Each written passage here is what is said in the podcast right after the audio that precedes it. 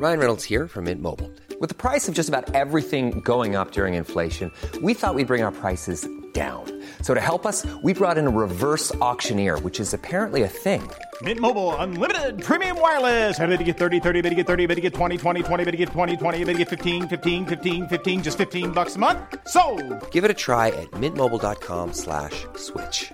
$45 upfront for three months plus taxes and fees. Promo for new customers for limited time. Unlimited more than 40 gigabytes per month. Slows. Full terms at mintmobile.com. noticias. ¿qué tal? ¿Cómo le va? Buenas tardes. Estás a punto de escuchar Yo soy Javier Alatorre. las noticias con Javier Alatorre. La vamos a pasar muy bien. Comenzamos. Tenía curiosidad de cómo saben tus labios, tu saliva y tu sudor. Pero acabar así contigo en esta posición,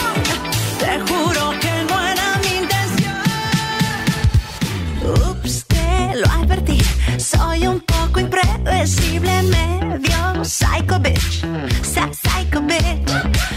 Ups, ¿qué pasa aquí? ¿Cómo me controlas cuando tú me tienes así? Lo, lócalo, lo, lócalo. Ups, te lo advertí, soy un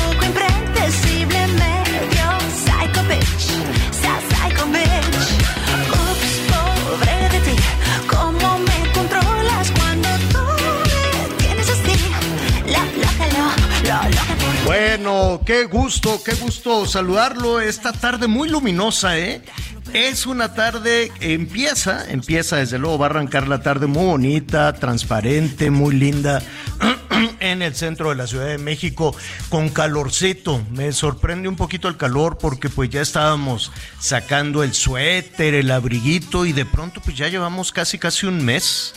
¿No? Empezó, empezó este el otoño realmente calientito. La sensación térmica puede llegar por ahí de los 29, 30, la máxima de 28 en la zona metropolitana de la Ciudad de México. En el norte sí, ahí están bajando las temperaturas. Saludos a nuestros amigos en que nos sintonizan en el norte del país y también en Texas. Estamos escuchando a la Thalía. Uh, hace rato que no, que no oíamos a la Thalía. Psycho Bitch se llama. eh, ¿Psycho? No, Psycho Bitch. Me. Este. así se llama. Así se llama este, este disco de la Thalía. ¿Te gusta la Thalía, Anita Lomelí? ¿Cómo estás? Ay, sí, sí, me, me gusta muchísimo.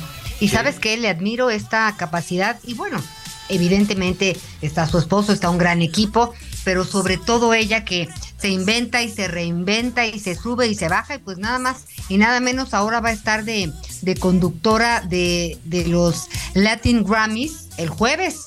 Este, entonces, pues sí, la verdad es que la admiro. Yo no sé si tú te acuerdes, porque eras chiquilino, Javier. A ver, pero dime. cuando salía con el micrófono lleno de flores, este, y no sé, no sabes cómo me fascinaba y yo decía, Tú tenías ¿qué tu hará columpio. esa chica para estar tan guapa, ¿eh? tu columpio de y, y te cantaban ya ahora No, ¿no? La- esa era la de quinceañera. No, pero sí tuvo ahí algunos algunos hits y sí la recuerdo con mucho cariño y pues verla verla crecer artísticamente y te digo sobrevivir cuando sucumbe tanta gente en medio de tantas producciones, pues la verdad le admiro muchísimo. bueno pues muy bien saludos a la a la Talía Eh, hace mucho que no que no platico que no platicamos hace ya mucho mucho tiempo pero este qué bueno qué, qué bien que lleva su carrera con pausas y con todo lo que tú quieras, pero pues que, que ahí va. Bueno, muy bien. Oiga, eh, le adelanto un poquito de los temas que, que vamos a tratar hoy. Eh, trataremos un, un- un asunto, Anita, que no podemos normalizar y que tiene que ver con la salud. No podemos normalizar eh, el decir, este, entre que broma y en serio, pues el sobrepeso y decir, bueno, pues yo ya no, ya no se puede hacer nada. Sí, siempre, siempre hay algo que se puede hacer porque más allá de, de la cuestión de sobrepeso y de la cuestión de los, este, que, ¿cómo te diré? Los patrones estéticos, que eso me choca, ¿no? Eso me choca que la gente, sobre todo los más jovencitas y jovencitos, porque los niños también sufren mucho, este, pues tengan unos patrones estéticos que no necesariamente van con nosotros, ¿no? y que vean ahí en, en los videos o con sus artistas que la gente está pues este, flaca, flaquísima y empiezan a sufrir y empiezan a sentirse un poquito discriminados. Hay que trabajar en eso. Desde luego en la autoestima, y no dejarse y no dejarse vencer eh, absolutamente. Pero lo importante es la salud, lo importante es sentirse bien. Y ayer, ayer que fue el Día Internacional de la Diabetes, se nos agotó el tiempo.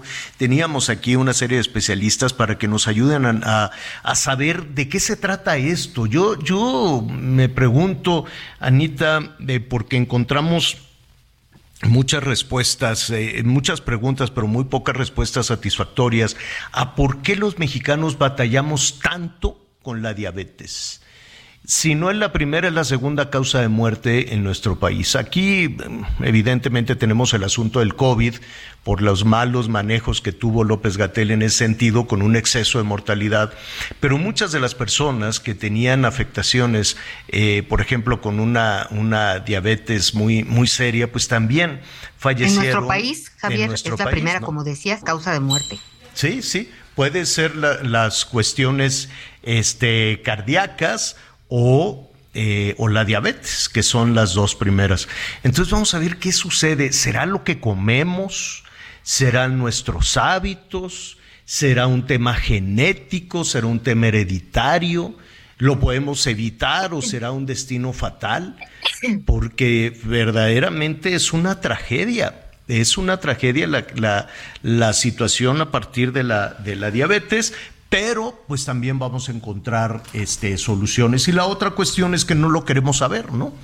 Eh, ¿Cuántas personas hay que no, no quieren hacerse una prueba sencillísima, una prueba muy facilita. Fíjate que la semana pasada fueron ahí Azteca, la TV Azteca, cosa que me dio mucho gusto, eh, con una, unas carpas y unos especialistas y te hacían una prueba en cuestión de minutos, un, un tema de glucosa, para saber cómo andas en tus niveles de glucosa y saber y poder detectar a tiempo una situación. Algo tan sencillo, pero pues en ocasiones nos da miedo, Anita.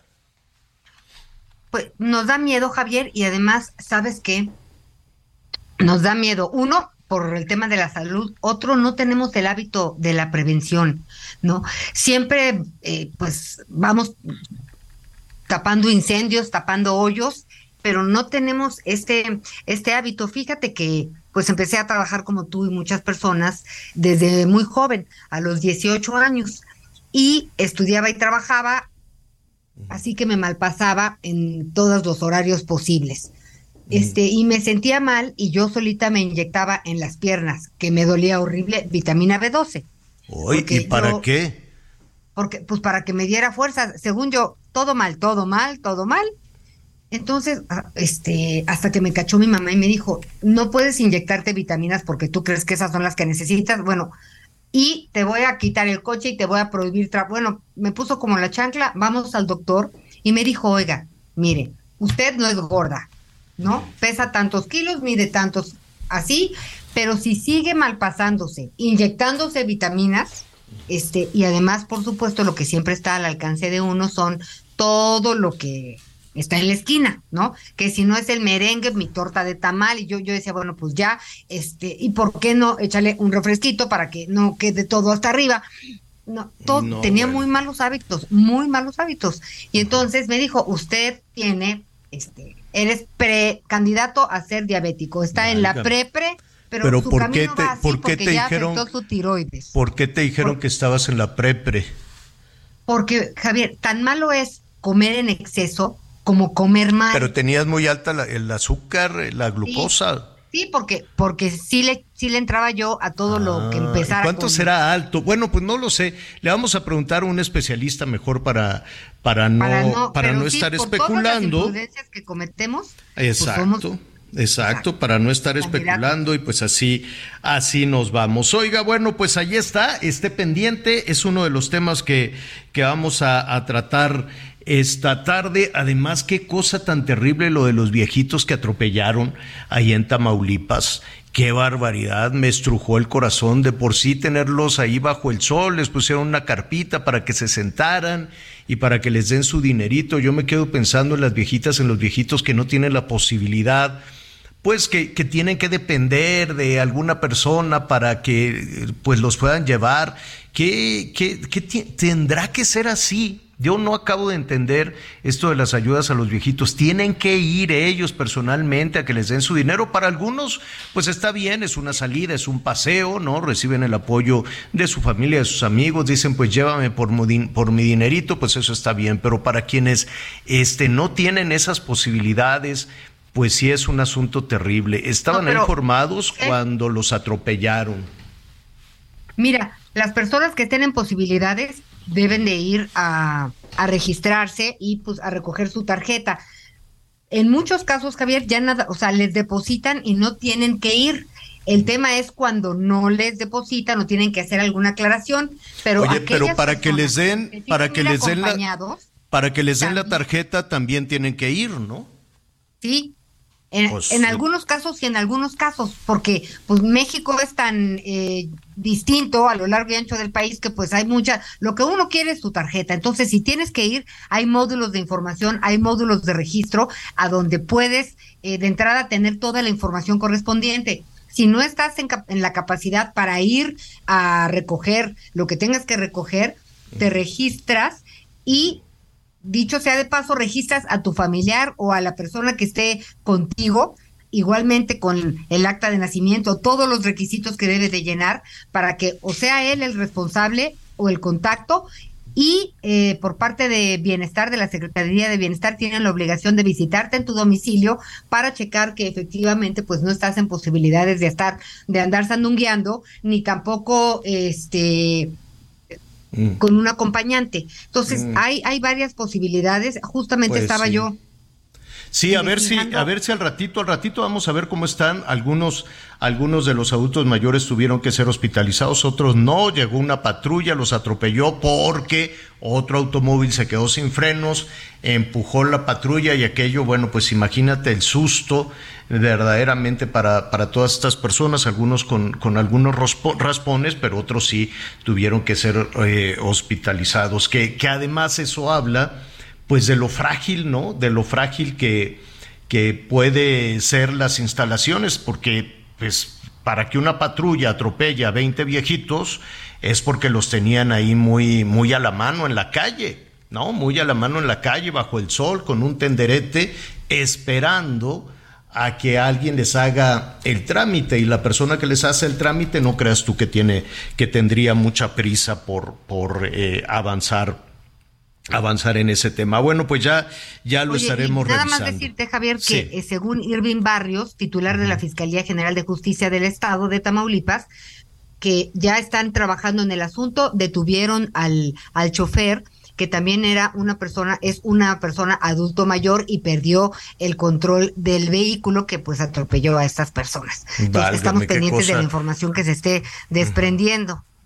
Qué cosa tan, qué cosa tan terrible. Oiga, este, a propósito de, que se perdió el control, em, hay algunos vehículos de estos muy modernos, muy caros, que son eléctricos y que son pues casi casi inteligentes, ¿no? Unos de estos vehículos Tesla se llaman están bien bonitos. A mí si me alcanzara, pues igual ya en una de esas me compraba un carrito, aunque yo no, no soy muy, muy fan así de, de los carros y este tipo de cosas. Ya ves que hay personas que sí se vuelven locas con los coches y quieren muchos carros y demás. No, yo no, no, no, no, no me engancho con, con ese tema, pero pues un Tesla, bienvenido al Tesla. Nada más que hay que tener mucho cuidado con estos, esta, con estas situaciones, con este desarrollo de tecnología. Y han sido, este, pues algunos, no, no aislados desde luego, las situaciones pero mire, estos carros inteligentes que tienen unas supercomputadoras para manejarse y que son cero emisiones y que son eléctricos y que son muy bonitos, no hacen un ruidito, no hacen nada de ruido, no contaminan. ¿Son esos que abren sus puertas como pajaritos así? Este, no, esos son, ah, también hay de esos, sí. Pero estos carros, estos, yo los he visto en México, ¿eh? los he visto por ahí y están bien bonitos. Bien bonito. Nada más que hay un señor, un chinito, que se compró su Tesla y andaba ahí, ya sabes, dando la vuelta y presumiendo su carrito. Y dijo, ah, me voy a estacionar aquí en la botica. Entonces estacionó, se hizo un lado, su direccional se estacionó. Para, para bajarse del carro, fue bajando la velocidad, paró el coche y el carro endemoniado. El carro endemoniado, hazte de cuenta que con vida propia, empezó, no le hizo caso al chofer y empezó a acelerar, acelerar, acelerar. Nada que me voy a estacionar y empezó a agarrar una fuerza, Anita, y el, el chinito no lo podía controlar.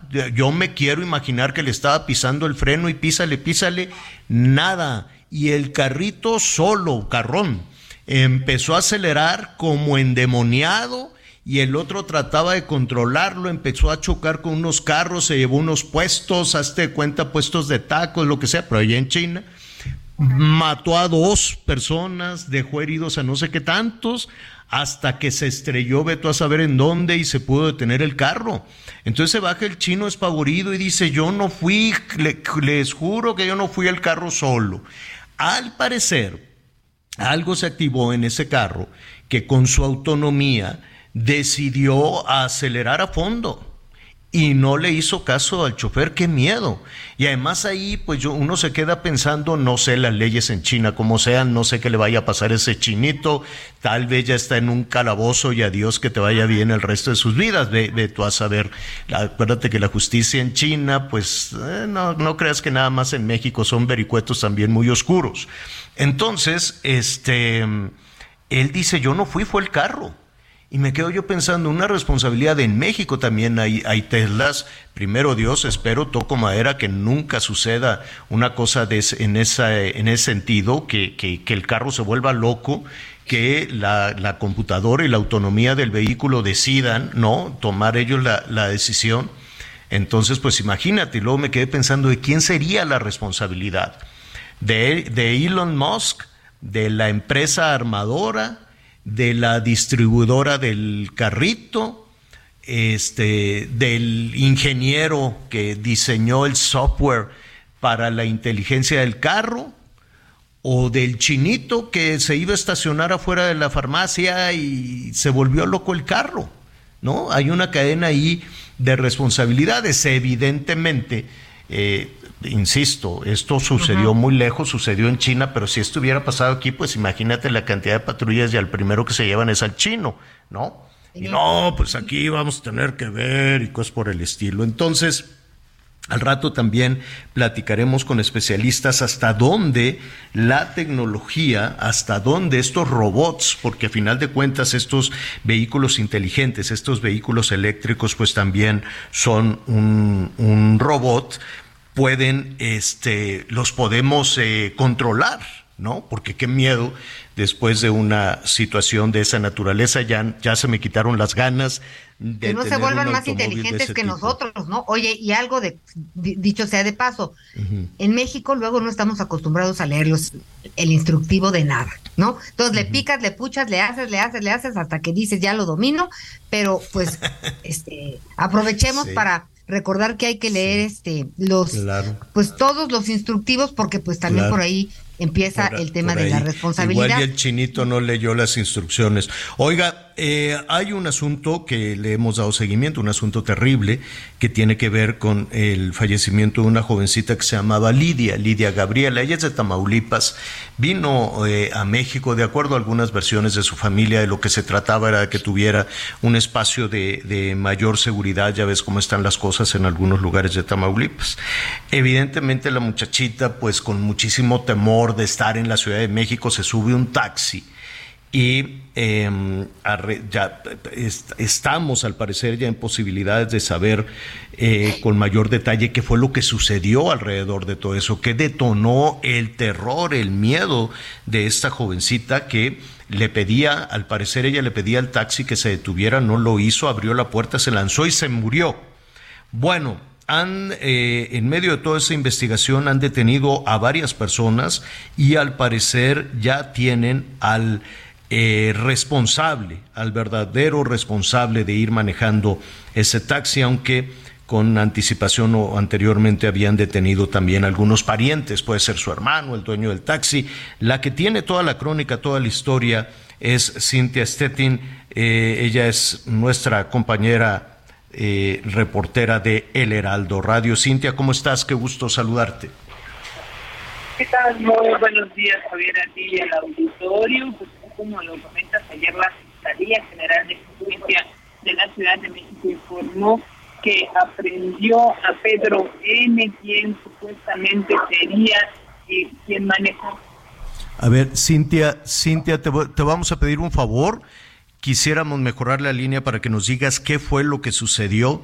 Tenemos una comunicación muy, muy, pues con, mucho con mucho ruido para saber cómo dieron con este cómo dieron con este taxi y sobre todo cómo se puede tener la certeza de lo que sucedió al interior. Listo, Cintia, listo, perdón, Cintia, ya te escuchamos mejor.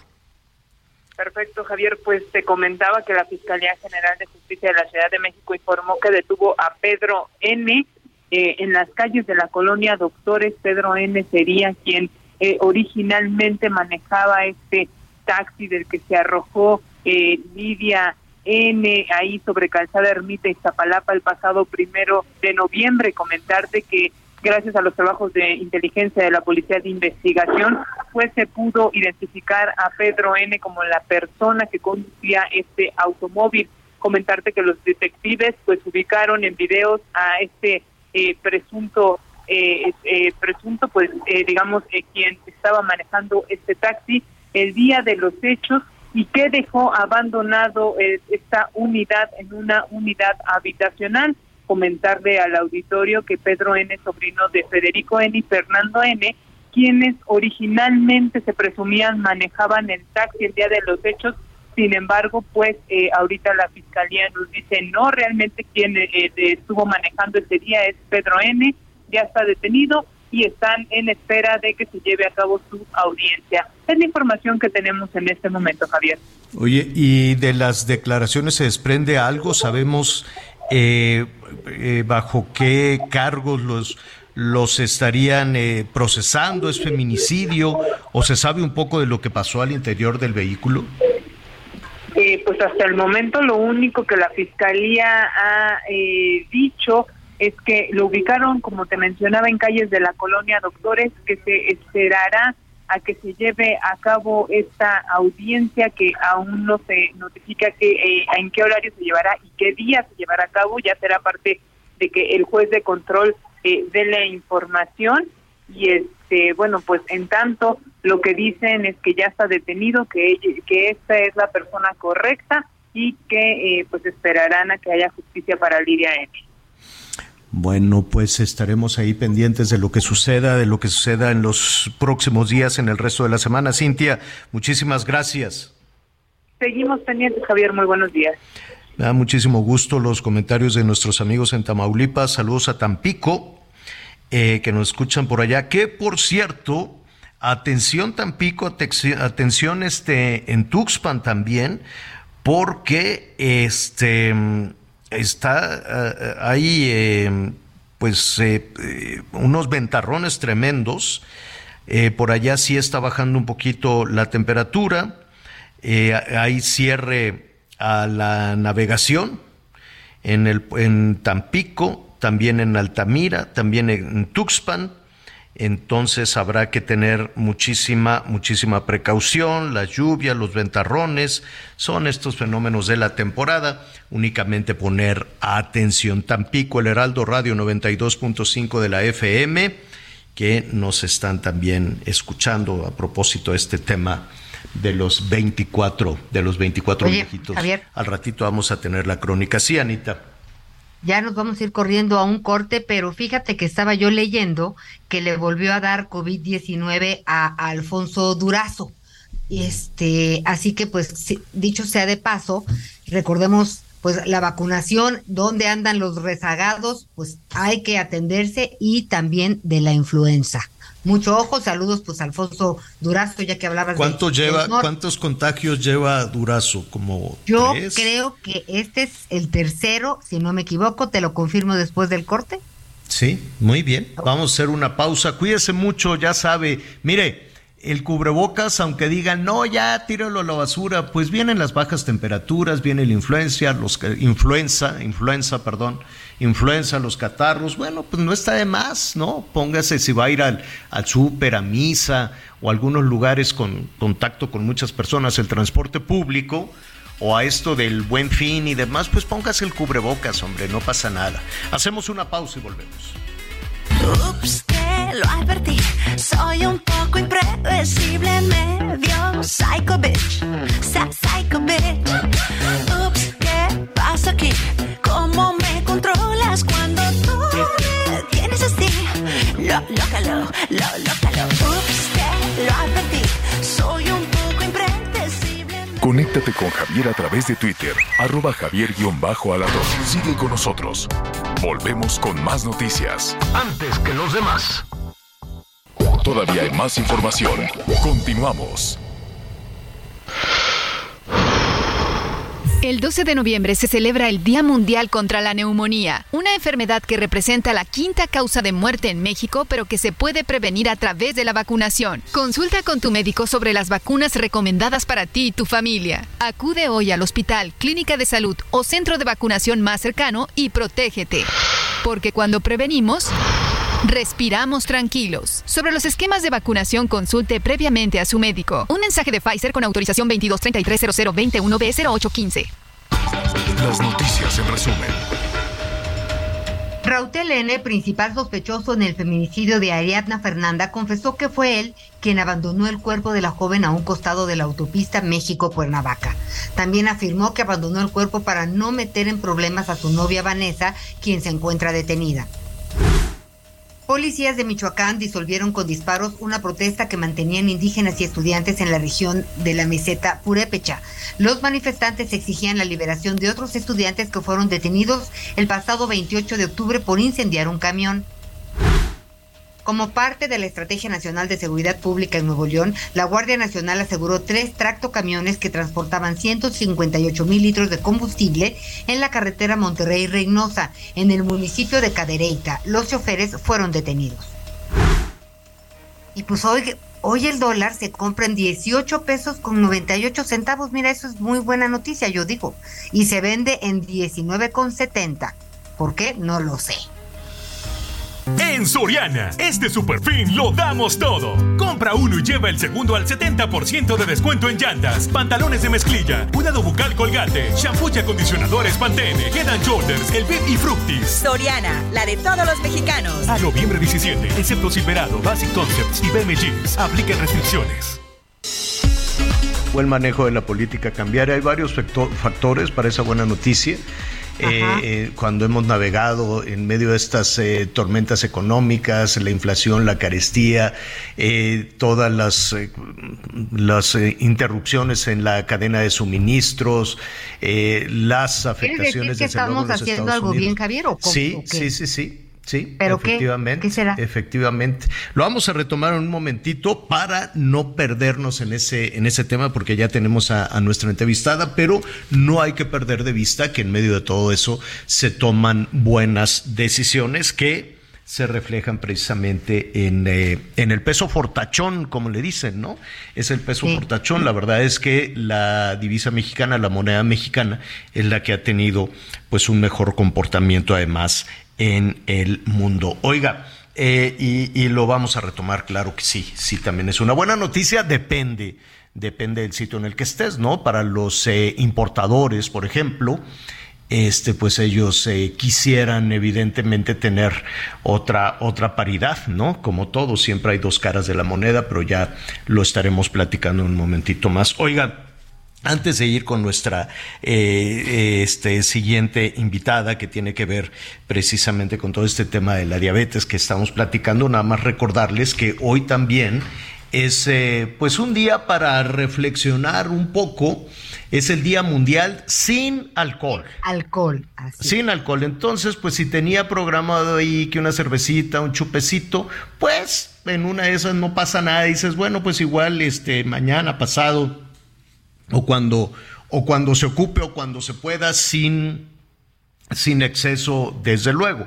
Pero estas fechas, estas, eh, estos eh, agendas en el calendario de salud, Día Mundial sin Alcohol, no se trata precisamente de hacer una especie de, sacrificio de, ay, solo por hoy, en fin, no, simplemente reflexionar en eh, lo que puede suceder con el consumo en exceso, en exceso de algunas sustancias, como el alcohol, ¿no? Que, eh, mire, también eh, lo veíamos hace algunos días el consumo en exceso, por ejemplo, de los analgésicos, de los painkillers, como les dicen allá en los Estados Unidos, pues llevó también a una situación durísima, durísima con los opiáceos, ¿no? Entonces, eh, todas las situaciones, todas las sustancias que comienzan a, a, confundir a las personas o a consumirse en exceso pueden ser un problema. Y la verdad, Anita, que todavía no conocemos los efectos que tuvieron dos años de confinamiento, dos años de encierro, dos años de miedo, eh, pues al parecer eh, las personas que estaban pues guardadas en sus casas en algunos sectores, en algunos casos, comenzaron eh, a tener un, un, disparo en el consumo de alcohol, ¿no? Decían, bueno, pues aquí me voy a estar en la casa, pues me voy a estar bien apertrechado y empezaron con el consumo de alcohol y el consumo también de algunos eh, alimentos un poco puede ser, nos decían algunos especialistas, un poco para contener este tema de ansiedad y de que, que, generaba el temor de la pandemia. Entonces, encerrados, decían, me, me tomo mi chupe y me como estos alimentos este, con exceso de, de, sodio, de azúcares, ¿no? Las papitas, los panecitos, las galletitas, como no tengo nada que hacer, estoy encerrado en la casa, pues voy a estar come, come, come, come. Y todavía yo me atrevería a decir que todavía no tenemos un diagnóstico claro de lo que estos dos años de una política sanitaria pésima que manejó López Gatel eh, tienen ya los efectos que tienen en la salud de los mexicanos. Lo sabemos en el tema anímico, lo sabemos en la violencia, la violencia de género, la violencia intrafamiliar que se detonó con el... Eh, con el confinamiento de las personas, pero en el tema de salud todavía estamos por, por conocer. Eh, en cuanto nuestro eh, eh, productor nos diga si ya tenemos a la doctora, vamos a platicar con, con ella. Ya, sí, Anita, me decías antes de presentar a la doctora. Que ¿Ya estamos? Sí, ya, perfecto. Bueno, me, me, da muchísimo gusto saludar a la doctora Ana García, y es especialista en endocrinología eh, y le agradecemos que esté con nosotros. Doctora, ¿cómo estás? Qué gusto saludarte. Mucho gusto, muy bien, muchas gracias. Oye, doctora, pues tenemos dos, dos días eh, importantes. Ayer eh, para reflexionar alrededor de la diabetes, hoy para reflexionar alrededor del consumo en exceso de alcohol. Y comentábamos antes de, presentarte que todavía no tenemos un diagnóstico claro del efecto que en nuestra sociedad, que nuestra población ha tenido el confinamiento, pero eh, independientemente de eso, eh, enfocándonos en la diabetes, ¿por qué los mexicanos tenemos este alto índice de diabéticos en el país? Bueno, pues recientemente ha estado en incremento todo, toda esta situación que va pues de la mano con las alteraciones de la glucosa y de obesidad.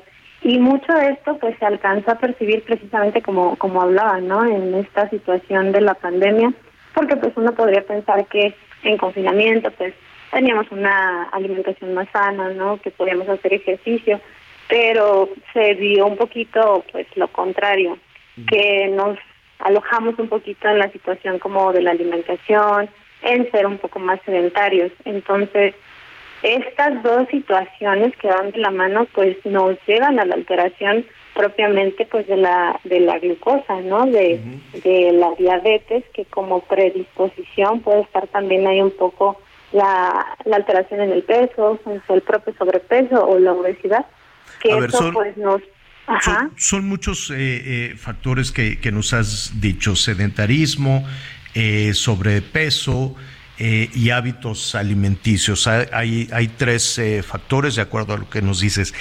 ¿Eso, eso detona la diabetes? ¿Por, por, qué una persona em, puede padecer diabetes? ¿Así nacemos? ¿Así somos los mexicanos? Tenemos más predisposición la población mexicana, pero obviamente hay factores de riesgo que nos pueden pues llevar al desarrollo de, de la diabetes. Uno de los más importantes, bueno, es antecedentes de familiares de primer grado, eso me puede dar un riesgo de hasta un 30% de yo vivir con diabetes. Pero si a eso le agrego la situación de alteraciones en el peso, o sea, de estar en un normopeso, avanzar a sobrepeso u obesidad, eso todavía afecta más a las células que, que pues secretan a la insulina a nivel del páncreas. Entonces, sí, sí tiene mucho que ver el pues ser mexicanos, el tener antecedentes heredofamiliares y sobre todo esta pues esta alteración del peso. Sí son factores que nos pueden llevar al desarrollo propiamente de diabetes. Ahora, eh, cuando estás diciendo que, que si algún pariente eh, sufría diabetes, es decir, en una familia donde papá eh, o, o, mamá o los dos o alguno de los abuelos sufre de diabetes, este, por alguna, no sé, yo no, no quiero decir que así sea siempre, pero podemos normalizar esa situación, ¿no? Es decir, eh, normalizar en el sentido de que, bueno, si el abuelo y después el papá, pues la siguiente generación va a decir, así es la vida. No, no, precisamente porque es muy poquito, sí es un factor de riesgo y eso creo que hay que tenerlo como muy claro, porque es un factor de riesgo, pero no es el único. Entonces, nosotros podemos hacer intervenciones en el resto de los factores de riesgo que me pueden llevar a la progresión de, de la enfermedad, o sea, para llegar a, a, vivir con diabetes. Sí es un factor de riesgo, pero no quiere decir que, bueno, como papá y mamá... No, no, no es destino fatal, diabetes, ¿no? No, exactamente no. Y de ahí es la importancia que nosotros debemos de darle, pues, precisamente a la salud, ¿no? A esa a, a, eso que tal vez decimos, bueno, cambios en el estilo de vida. Sí, pero ¿qué cambios tenemos que hacer? ¿Para qué me sirve eso? Eso es lo justo lo que te iba a preguntar, porque puede haber un padre de familia, una jefa de familia que dice, no, pues yo no quiero que esta historia se repita. ¿Por dónde, por dónde empezar? ¿Qué podemos hacer?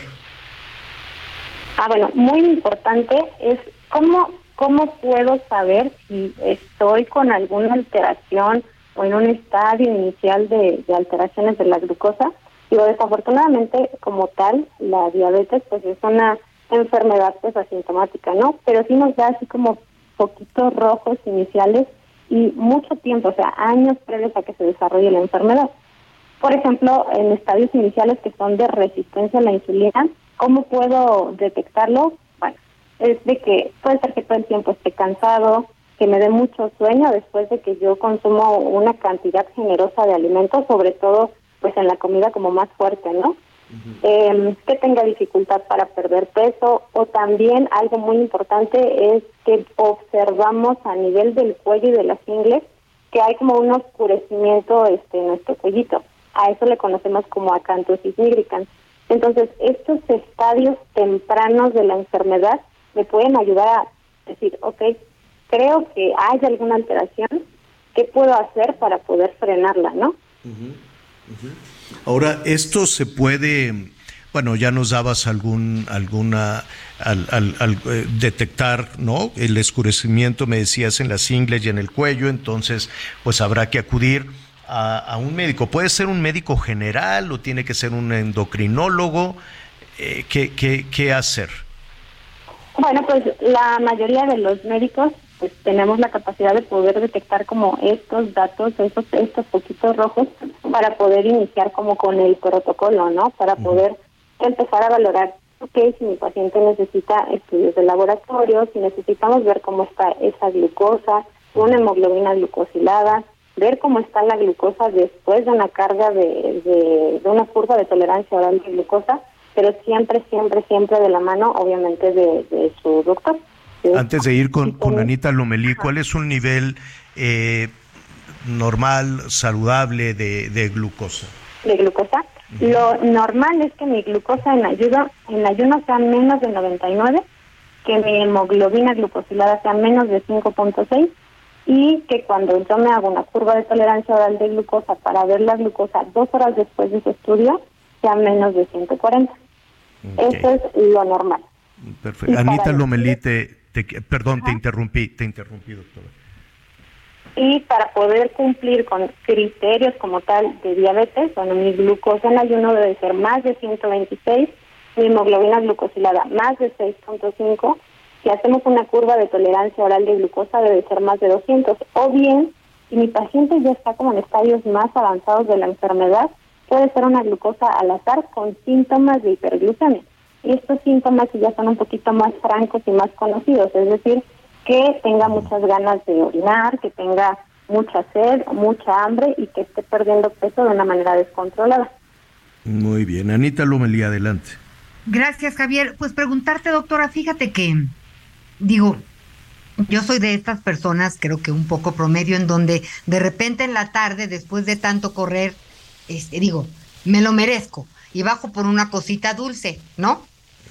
Este, y pues no me ha traído tan buenos resultados. Y luego esto de que en lugar de que te bajes y te comas una concha o una pan con cajeta, que te comas un amaranto natural, pues tampoco me hace feliz. ¿Cómo poder lograr el equilibrio entre lo que nos gusta, que nos hace daño, y el deber ser? Eso es, eso es muy importante y es un punto que la verdad me gusta mucho tocar con mis pacientes porque hay muchas formas de poder llevar como este equilibrio, ¿no? Y, sacarnos como de la mente eso de que sí, siempre estoy a dieta, a dieta. No, esto es realmente un cambio de estilo de vida donde yo puedo ver cuánto voy a consumir de carbohidratos, obviamente los carbohidratos de los más sanos, que no me sobrepase, pero que deje de tener el pensamiento como de estoy a dieta, estoy a dieta dentro de los carbohidratos, pues sí es más difícil, ¿no? Si tengo más afinidad por algo más dulce, que tiene fructosa, que es lo que le da más gusto a, a uno comer, bueno, ahí es tratar de, de ir, pues, implementando carbohidratos más complejos para poder desplazar esos carbohidratos simples que al final de cuentas, pues, son los que le dan el estímulo al páncreas para que, pues, se eleve la glucosa, ¿no? Pues, eh, pues ahí está. Yo creo que eh, es una. Es, es, yo sé que no nos gustan estos calendarios, ¿no? Como la de hoy, si alguien tenía por ahí la celebración. Bueno, no pasa nada, no es hacer el sacrificio de, ah, ya tenía planeada la fiesta. No, no, es simplemente reflexionar sobre todas las sustancias que en exceso, que en exceso pueden hacer daño, porque, corrígeme si me equivoco, doctora, eh, es, es, necesario también eh, lo dulce en nuestra en, en, la dieta, en el equilibrio, ¿no? Tiene no no no ah, necesariamente tenemos que sacar y tirar por la ventana todo aquello que sea dulce.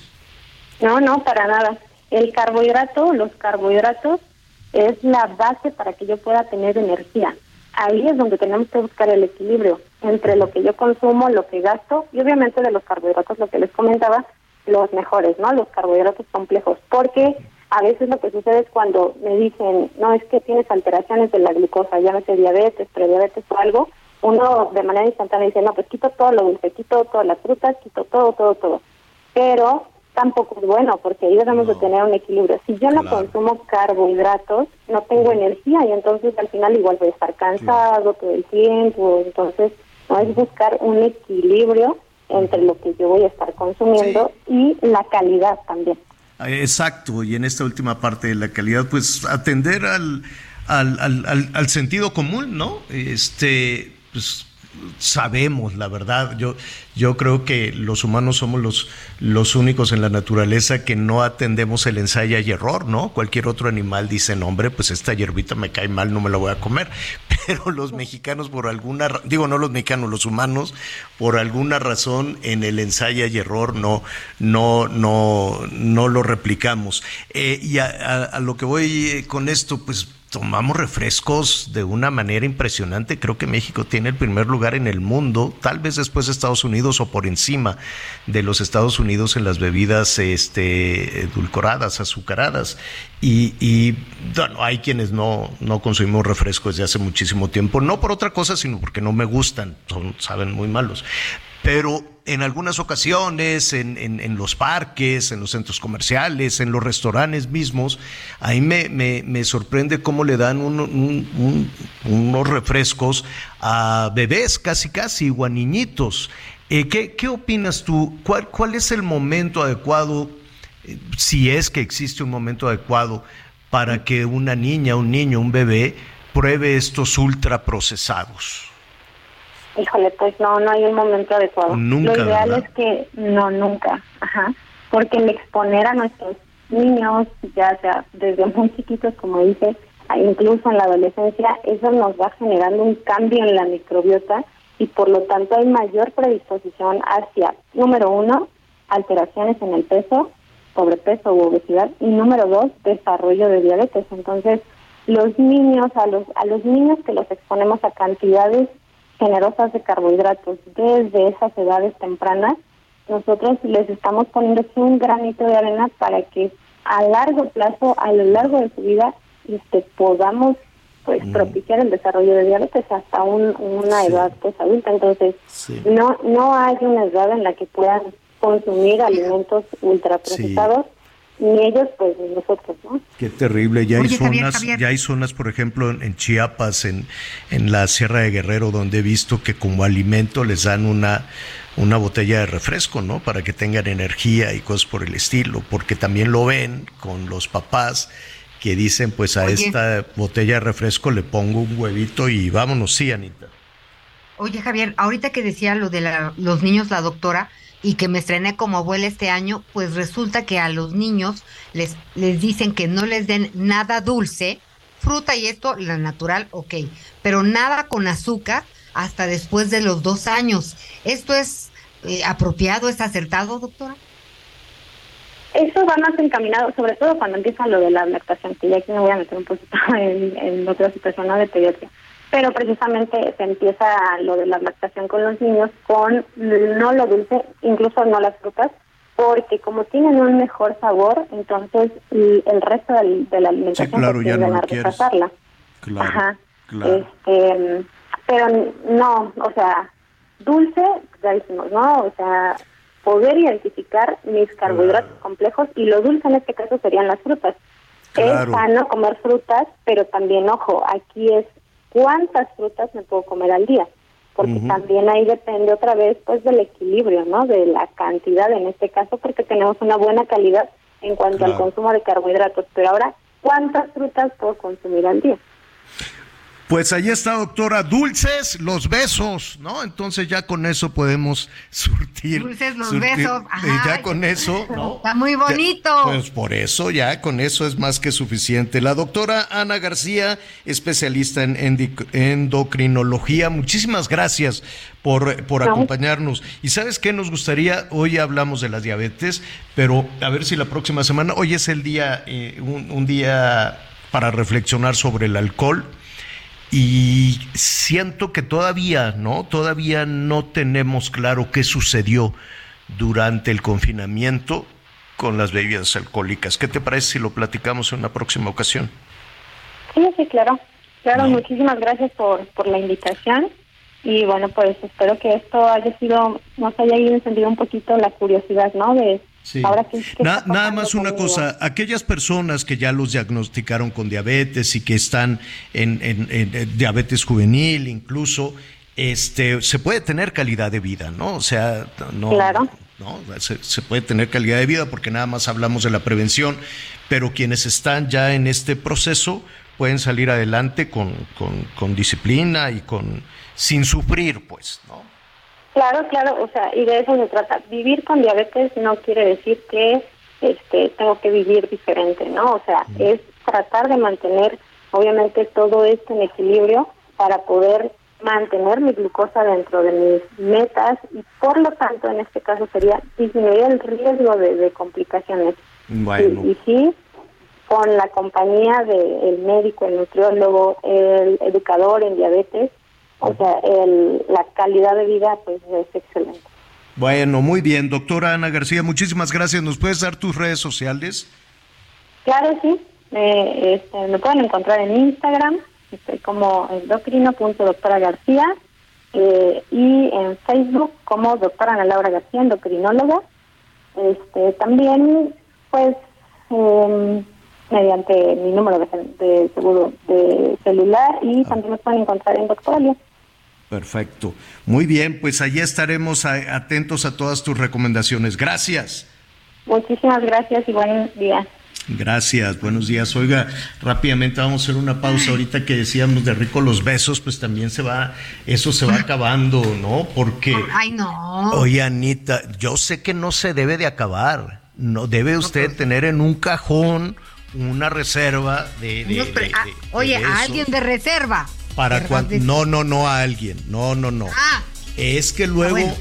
ve- mira, después de la pausa, el que anda, ¿te acuerdas del Francesco Totti? Un futbolista exitosísimo. 20 años casado con una belleza también y ahorita están peleando. Bueno, se les acabaron los besos. Vamos a hacer una pausa, volvemos.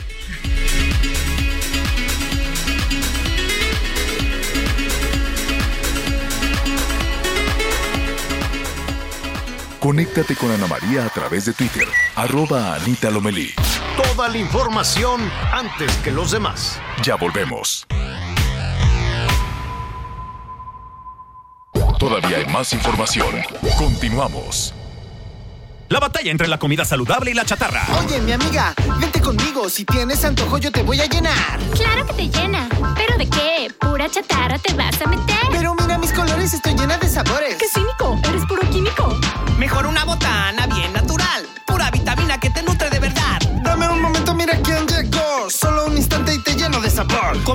Industrial con sabor artificial. Come de más y la pagarás. ¿Ya previste? ¡Ya la hiciste! Gobierno de México. Bueno, muy bien, pues... eh, Come más y la pagarás.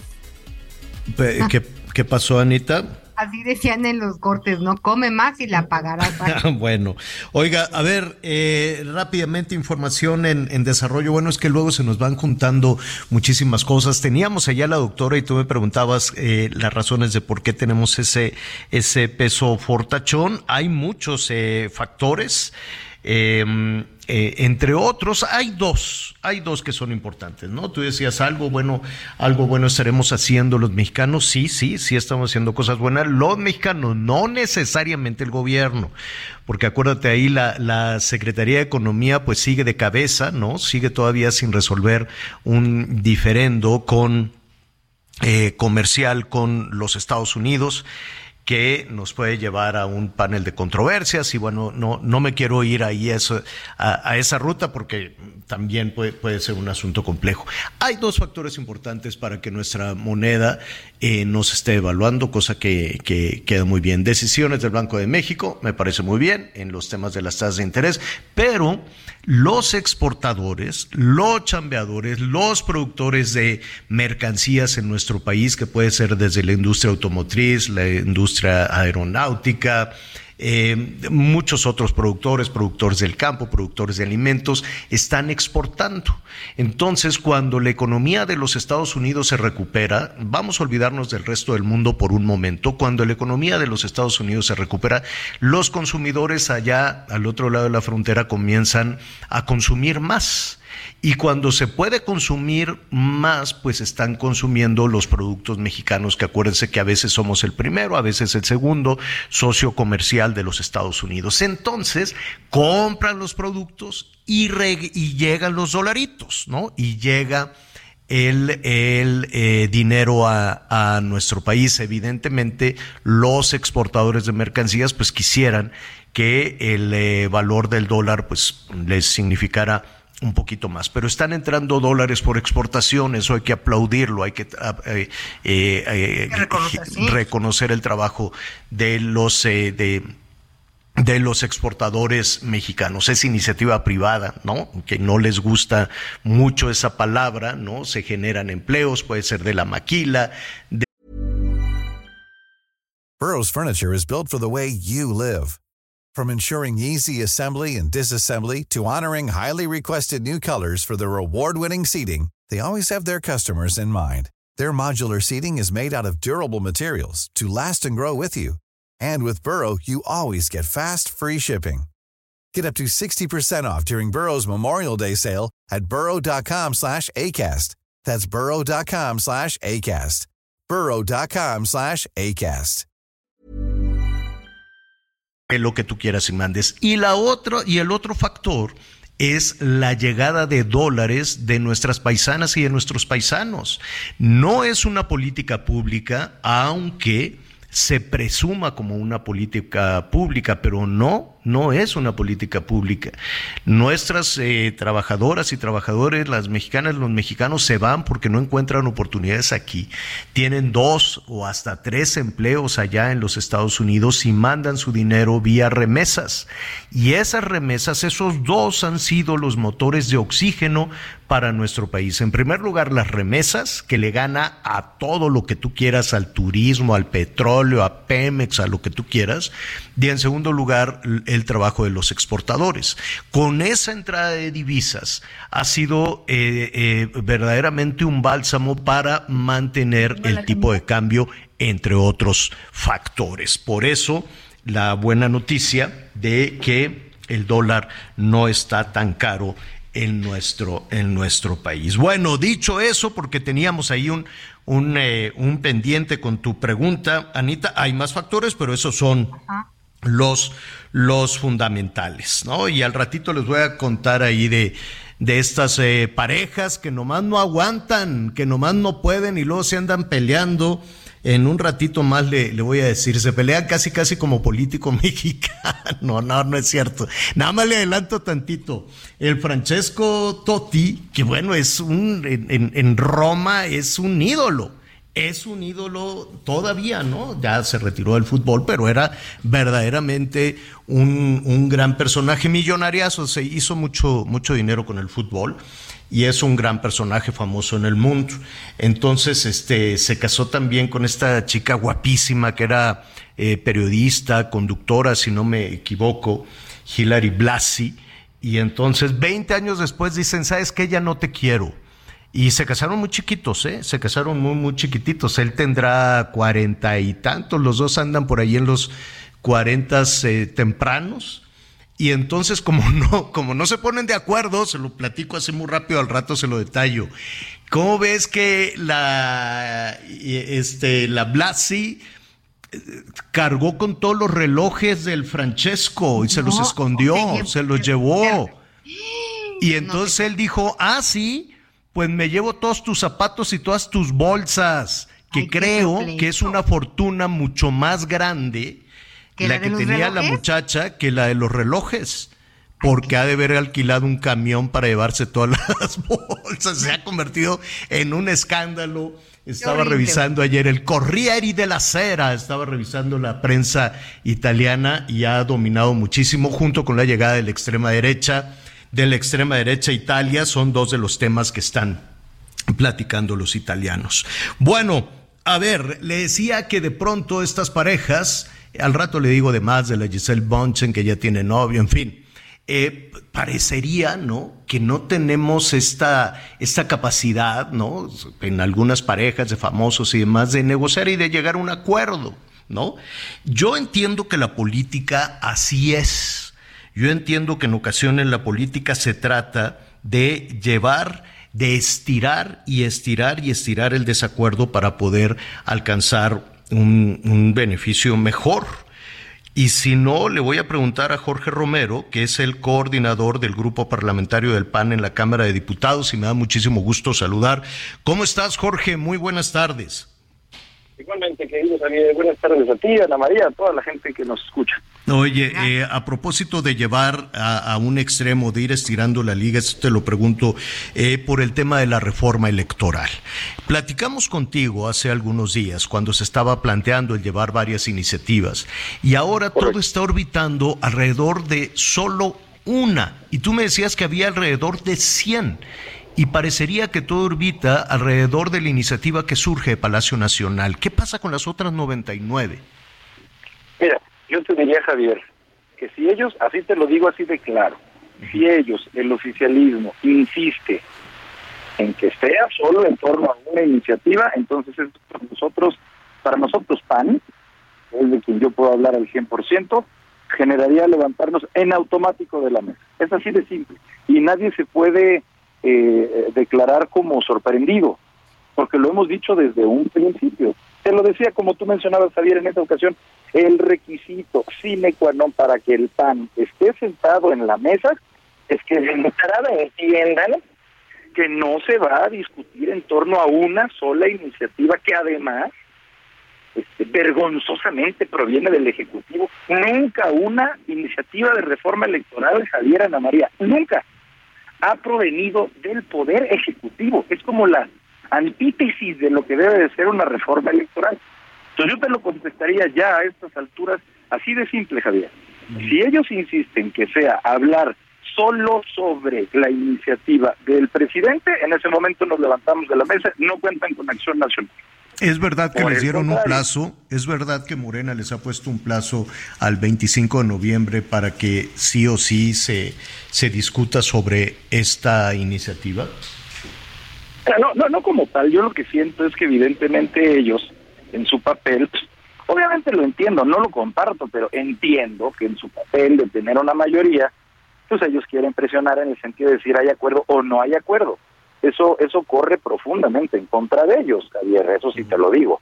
O sea, si nos vamos a ir con presiones, pues entonces tendemos más a que no haya acuerdo. Mira, lo cual sería una lástima, porque sí creo que hay muchas cosas que deben de evolucionar en nuestro marco jurídico electoral, yo lo he dicho, pero también lo decimos, por más que haya cosas que se pueden cambiar para mejorar, si insisten en una reforma, provenga del Ejecutivo o de Morena o de quien sea, en el momento en el que insistan en una iniciativa que vulnere al INE o al tribunal o a los institutos electorales de cada estado o a los tribunales electorales de cada estado, hasta ahí llegaron para acción nacional.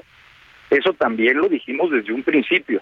Podemos hablar de muchas cosas más, pero meterse con el árbitro electoral, que ni lo sueñen. Y si a estas alturas, Javier, después de ver lo que sucedió el domingo pasado, que fue algo rotundamente ciudadano, no, no entienden el signo de los tiempos, pues allá, allá ellos. La, la, la gente que quiere que se descienda al INE, al tribunal, cuenta con acción nacional, así de simple. ¿Te sorprendió lo que sucedió el domingo? ¿Lo- a- a- ¿Así lo esperaban? Yo, yo creo que yo creo que nunca nos hubiéramos imaginado que iba a llegar tanta gente. Te lo digo de verdad. Y además te lo digo, Javier, este, Ana María, llegó, las llegaron personas que no tienen nada que ver con partidos políticos. Ahí estábamos dirigentes, claro. Pues claro, porque somos los que lo vamos a votar y además lo votaríamos en contra. Pero, por favor, hombre, el, el querer, eh, mira, a nuestro juicio y de veras te lo digo, Javier, este, es una tragedia para este país que, que quien debiera de tener como principal función unirnos como país sea, sea el principal encargado de hacer lo contrario, de dividirnos. Pareciera que, no sé, pareciera que le entretiene dividir este país. Entre, entre altos, bajitos, gordos, flacos. Pa- pareciera que es la columna vertebral de este gobierno. Dividir al país para tener una supuesta mayoría en lugar de una integración nacional. Eso fue la tragedia de la 4T. Y bueno, lo único bueno es que le quedan dos años. Un año, once meses. Lamentable. Eh, regresando al tema de, de, de la, de la reforma electoral. eh, hoy por la mañana en Palacio Nacional se puso sobre la mesa la posibilidad de, de- de un plan B, o al menos así, así se le calificó, un, eh, un plan B en el cual eh, pues no se necesitaría, entiendo, o corrígeme si me equivoco, tanta discusión, un plan, un plan B que no sea esa reforma electoral, ni la de Palacio Nacional, ni las otras 100 o, algo más, y que sea únicamente una modificación, eh, al parecer así es, o reformas a leyes secundarias, ¿es así? Es eso, es eso último que tú dices. El plan B, te digo Javier, es ya no aspirar a reformar la Constitución, porque para hacerlo se ocupan dos terceras partes que de estar unida toda la oposición, el oficialismo no los tiene, no tiene esas dos terceras partes, no tiene esos votos. Entonces su plan B es pretender reformar las leyes secundarias, es decir, toda aquella ley que no es la Constitución, que es la ley primaria, porque para reformar la secundaria se ocupa solo la mitad más uno que sí tienen ellos como oficialismo. Entonces, eh, pues ¿qué se podría lograr? ¿Qué se podría lograr con esa este modificaciones a las leyes secundarias?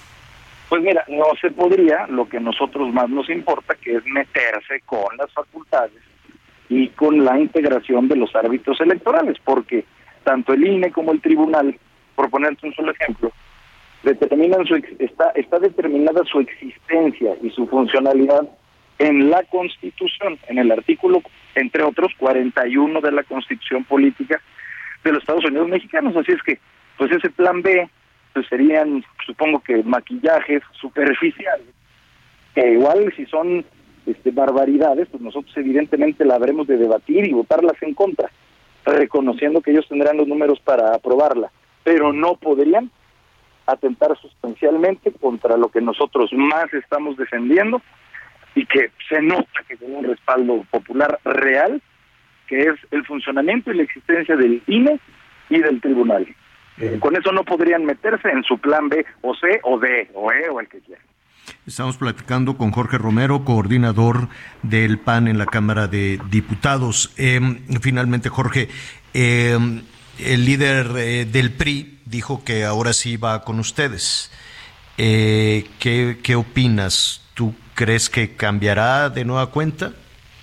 Bueno, nosotros creemos que ha sido, yo creo que sobre todo Javier, Ana María, yo creo que así toda la gente que nos escucha, que seguro muchos de los que nos están escuchando estuvieron el domingo, yo creo que el llamado del domingo fue contundente, contundente. Mira, yo te aseguro, Javier, te aseguro que hubo gente que votó o que incluso sigue apoyando al presidente de México que fue el domingo a la marcha. O sea, de verdad es una lástima que no sepa distinguir cuando hay temas que en verdad le preocupa a la gente, no a los partidos que él odia de oposición, sino a la gente. Entonces, yo creo que si los partidos no sabemos entender ese mensaje, pues estaríamos perdidos. Nosotros desde el PAN estamos absolutamente resueltos, lo hemos dicho desde el día uno, a que habremos de defender todo lo que te acabo de decir y confiamos en, evidentemente, el PRD y confiamos en el PRI y confiamos en MC de que todos entendamos ese mandato ciudadano y actuemos en, en consecuencia. Con, con nosotros, por supuesto, que cuentan con, con la creencia de que así será. Jorge, te, te agradezco mucho. Estamos a 15 de noviembre. Eh, ¿Tú consideras que se va a solucionar esto en noviembre o en diciembre? Luego vienen pues todo el tema de procesos electorales. ¿Cuál es tu pronóstico? Pues mira, la verdad, la mano, pues sí, nos guste o no, la mano la traen ellos. Ellos son mayoría, ellos pueden imponer un calendario. Yo calculo que esto, no sé si noviembre o diciembre, Javier, pero sí es muy notorio que habrá de ser en el 2022. Sí, sí es muy notorio que es algo que se habrá de resolver ya, si en 15 días o en 25 días, no lo sé, pero en, en el año 2022. Jorge, te agradezco mucho. Jorge Romero, coordinador del PAN en la Cámara de Diputados. Gracias, Jorge.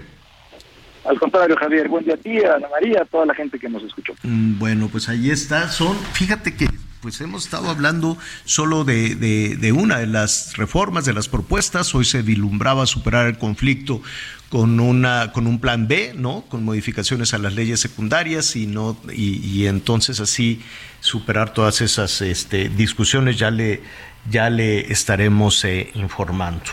Oiga, eh, pues nada, al ratito vamos a hablar de, de, este tema de Qatar también. Ya mucha gente me sorprendió enormemente saber que México es uno de los cinco, ¿no? De los cinco países que tienen el mayor número de aficionados en Qatar.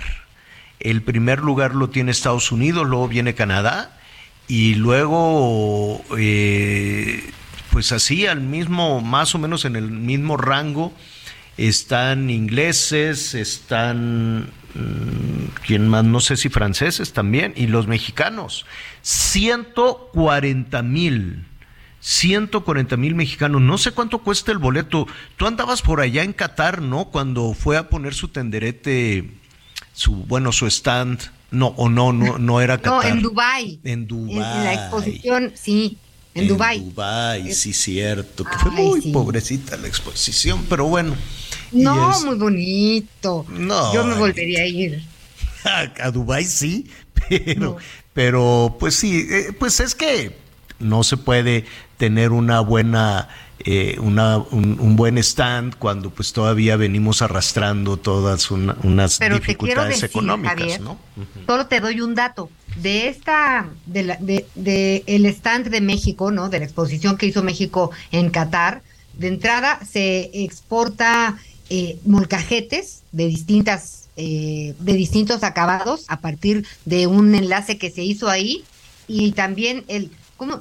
Los michotes, ¿cómo se dice? Achiote el achiote. El, achiote, este chile. achiote, este, está correcto. No, no es También ya de Yucatán lo exportan. Ah, Estuviste con Mauricio Vila, Mauricio Vila estuvo también en Dubai y pues sí hubo cositas que se que se lograron.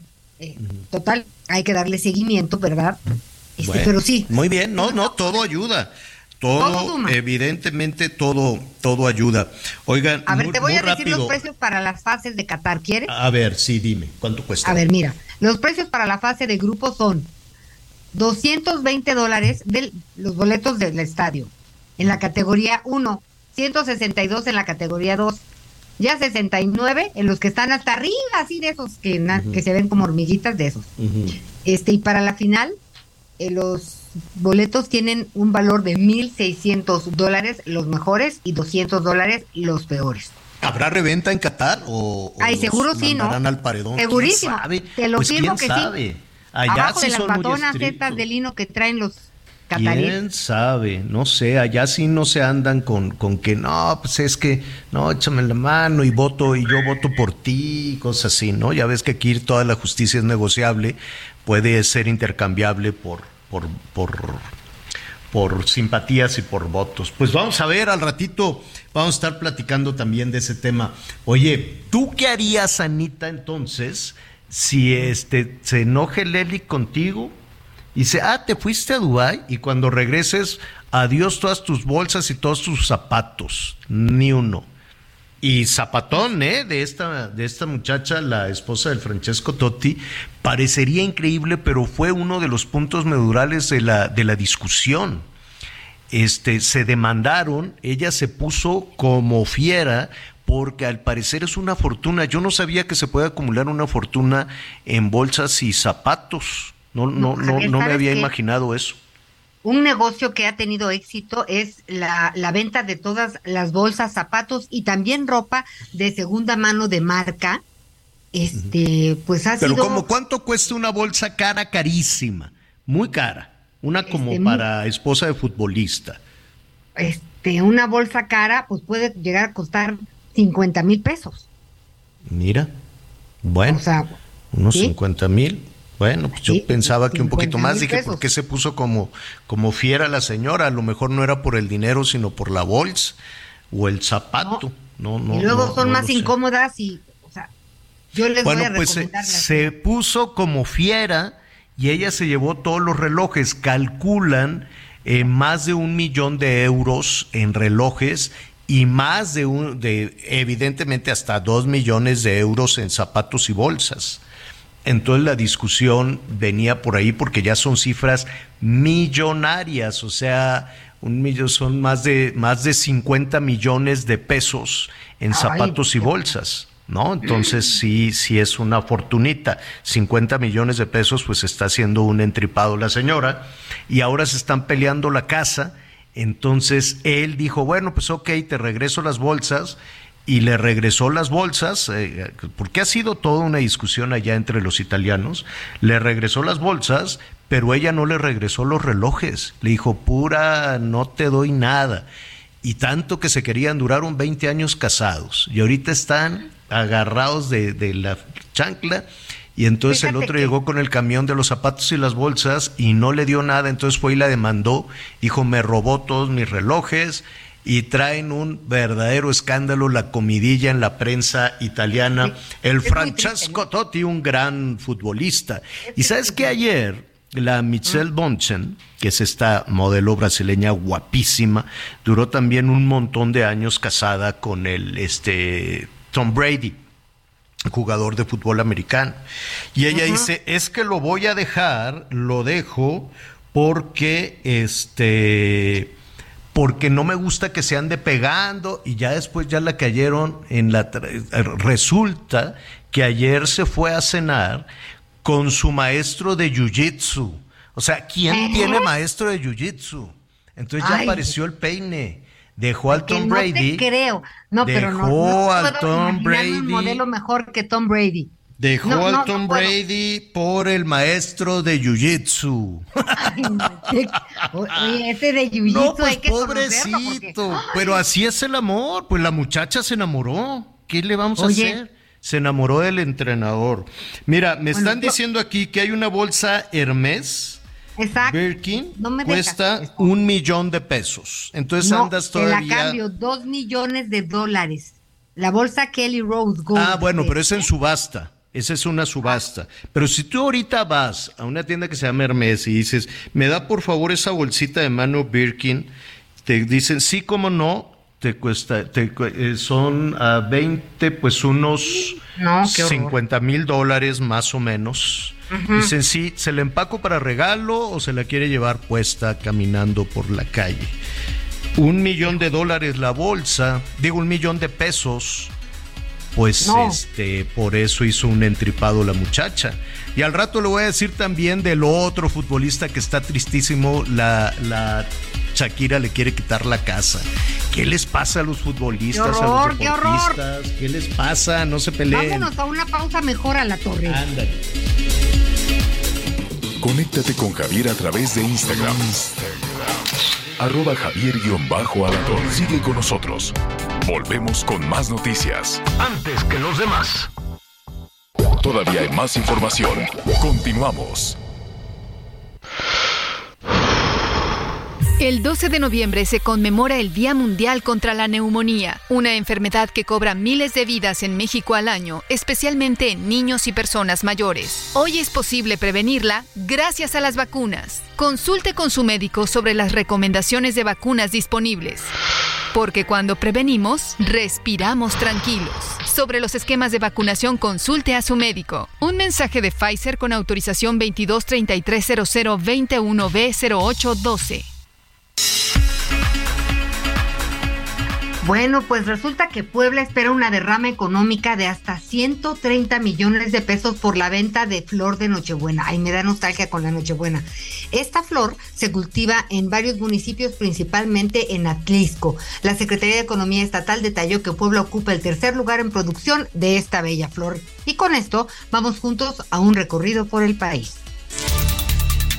El gobernador de Veracruz, Cuitlavo García Jiménez, informó que se han implementado operativos de vigilancia para evitar la introducción de drogas o sustancias en escuelas de la zona conurbada Veracruz Boca del Río, así como en la ciudad de Jalapa. Lo anterior ante los constantes casos de presuntas intoxicaciones al interior de planteles educativos. En conferencia de prensa desde Palacio de Gobierno, el mandatario estatal aseguró que hasta el momento hay tres personas detenidas por realizar esta actividad. Sin embargo, las revisiones continuarán. Los operativos se realizan luego de que en el ilustre Instituto Veracruzano, siete alumnos resultaron intoxicados por consumir clonazepam, un medicamento controlado. García Jiménez detalló que las revisiones se iniciaron en la capital del estado y el puerto de Veracruz para detectar a los vendedores de drogas y sustancias. Informó desde Veracruz Juan David Castilla. La jefa de gobierno Claudia Sheinbaum informó que la Fiscalía General de la República atrajo el caso de Ariadna N., quien fue localizada sin vida en Tepoztlán, Morelos, tras ser víctima de feminicidio en la colonia Roma Sur, alcaldía Cuauhtémoc. En conferencia de prensa en el Hospital General de Coajimalpa, la mandataria capitalina refirió que esto sucedió porque la Fiscalía Federal debe investigar la denuncia que realizó su administración y en la que se acusa al fiscal de Morelos, Uriel Carmona, de encubrir el delito de feminicidio toda vez que tiene nexos con Rautel N, quien presuntamente es el feminicida de Ariadna N. Refirió que hubo un desaseo por parte de las autoridades fiscales de Morelos y por eso aplaudió que la Fiscalía General de la República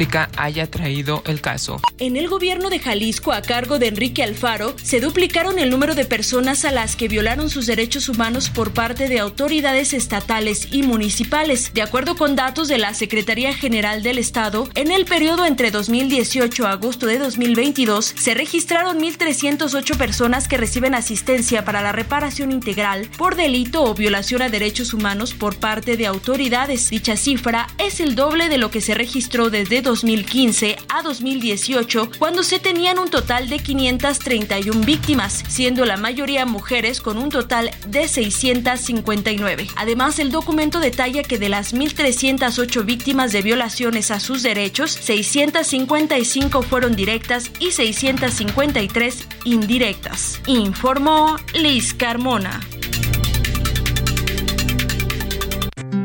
En Soriana, este super fin lo damos todo. Compra uno y lleva el segundo al 50% de descuento en toda la marca Verde Valle y Capullo, en mayonesas y chiles y en marca Ariel e Higiénico Suabel. Sí, el segundo al 50% de descuento. Soriana, la de todos los mexicanos. A noviembre 17 aplican restricciones. Hoy es el, eh, el, el grito del jaguar, o cómo se llama la, el programa Eh, de la Laida Laida? Sansores. Bueno, Martes de Jaguar. es martes el, ma- del el- la Jaguar. garra del jaguar, algo así. Martes del el jaguar. martes del jaguar. Entonces a ver si le pone una desgarrada otra vez al al senador Monreal y a Lalito Ah. Moreno, ¿no? Pues ya ves que se los trae de encargo. Entonces, pues vamos a ver, aunque eh, ya el senador un revés. Monreal ya tiene una Ahora sí ya tiene la decisión del juez. El juez Agustín Tello ordenó ya a la gobernadora de Campeche que le baje. Ya dijo, ¿sabes qué, gobernadora? Ya es No decisión de un juez. más. Le dijo que. ¿no me escuchas? ¿O cómo está? No, sí, no Ah, difundir ah, más audio. perdón. Sí, perdón, perdón. Entonces ya le dijo el juez a la gobernadora que, que le pare, que ya no puede seguir hablando eh, o, afectando la imagen de Ricardo Monreal, el eh, senador. Es una suspensión definitiva ya de, del juez en contra de la gobernadora de Campeche. Veremos, aquí el reto va a ser si la gobernadora Laida Sansores le hace caso al juez porque hasta donde tengo entendido no ella no no no está considerando ninguna decisión de los jueces y ayer eh, o en la marcha Alito Moreno, el líder del PRI, dijo que a él no le importa, que ellos no van a apoyar la reforma electoral, entonces pues todo el mundo está esperando el, el jaguarazo, ¿no? de Laida Sansores para ver si le sacan más trapitos a, a Lito Moreno y entonces se echa para atrás en la decisión de, del, del PRI. Así es que, con o sin la decisión del juez, pues ya veremos qué es lo que dice. Y rápidamente, miren, em, en información que está en desarrollo, agarraron a una banda de rateros, a una banda de bandidos en la delegación eh, Miguel Hidalgo, en la alcaldía Miguel Hidalgo de la Ciudad de México. Es una de las zonas comerciales pues de mayor poder adquisitivo, Mazarik, hay, hay negocios muy caros, hay tiendas muy caras, hay restaurantes, ¿no? Muy, muy caros. Entonces estas, estos, esta banda asaltaba con violencia, punta de pistola, asaltaba a la gente. Y aquí lo que llama mucho la atención, agarraron a una, a una muchacha que formaba parte de esta banda. Y lo increíble es que esta muchacha tiene 18 años. ¿Y sabes cuántas veces ha ingresado a la cárcel, Anita, por andar asaltando con violencia a, a la cárcel? Asalta con violencia a los vehículos, a la gente que va caminando, le roban todo. Y pues yo creo que ella sabe que no le va a pasar nada, o debe de conocer perfectamente todos los pericuetos. Tiene 18 años, ¿cuántas veces te imaginas que pudo haber entrado a la cárcel, Anita? No, la verdad es que no. Por robo a mano armada. 15 veces. 15 veces ha estado en la cárcel. giratoria famosa. 15 veces está en la cárcel, entonces pone cara de es que yo soy pobrecita, yo miren, soy casi una niña, ¿no? Entonces la dejan salir y vuelve a robar y vuelve a asaltar y vuelve a lesionar a las personas y la vuelven a meter a la cárcel. Y estoy viendo las imágenes y, tiene así, este, ¿cómo se llama? esta imagen de, de, de, colitas y yo nada más soy una niña que anda armada asaltando a la gente. Esperemos que ahora sí ya se quede en la cárcel. Oiga, hace ratito estábamos hablando de este, este personaje, este señor que tenía su, su carro, pues um, yo me atrevería a decir inteligente, con una tecnología este, muy, muy sofisticada son estos vehículos que hay en México que son Tesla, pero andaba como endemoniado el carro. El señor se estacionó para bajarse y el carro se dijo no y empezó a acelerar, acelerar, acelerar. Mataron, eh, dos personas murieron este señor finalmente cuando se estrelló dijo, no, no es que perdiera el control, no tenía absolutamente control de nada de esto. ¿Qué pasa? ¿Qué pasa con esta tecnología? Evidentemente es un caso, un caso entre pues miles de vehículos que se que están circulando en el mundo, pero no deja de llamar la atención. Edu Basat, especialista en automóviles, ¿cómo estás? Qué gusto saludarte, Edu. Buenas tardes. Javier, ¿cómo estás? Muy buenas tardes a todos ustedes. Ana María, ¿qué tal? Buen día.